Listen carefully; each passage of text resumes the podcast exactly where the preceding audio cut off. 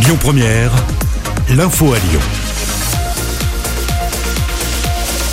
Bonjour à tous. La manifestation de soutien à la Palestine interdite demain à Paris en raison de risques de troubles à l'ordre public. Il ne peut pas y avoir de manifestation de haine ou de manifestation antisémite, affirme Gérald Darmanin.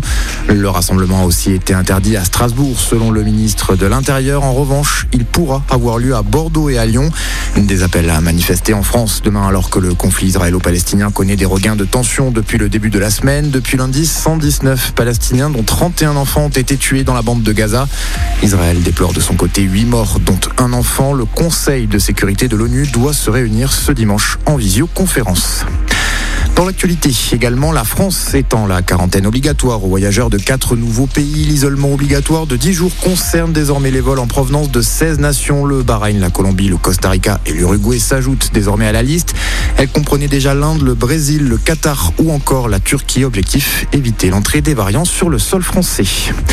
Des variants qui entraînent la Guyane vers un nouveau confinement. Les hospitalisations ont doublé. En un mois, les écoles vont pouvoir rester ouvertes, mais les bars et les restaurants ainsi que les théâtres et les cinémas doivent refermer leurs portes pour au moins deux semaines.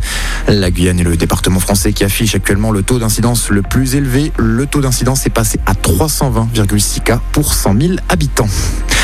Trois nouveaux ministres entrent dans la course aux élections régionales dans les Hauts-de-France. Après le garde des Sceaux Éric Dupont-Moretti, Gérald Darmanin, Alain Griset et Agnès Pannier-Runacher rejoignent la liste de la République En Marche.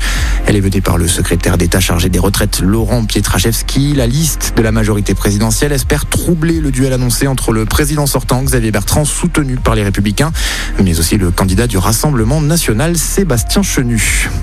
Et puis c'est officiel, le PSG devra bien se passer de Neymar pour la finale de la Coupe de France. La fédération vient de confirmer la suspension du Brésilien. Le match est prévu, on le rappelle, le 19 mai prochain au Stade de France. Paris affrontera Monaco.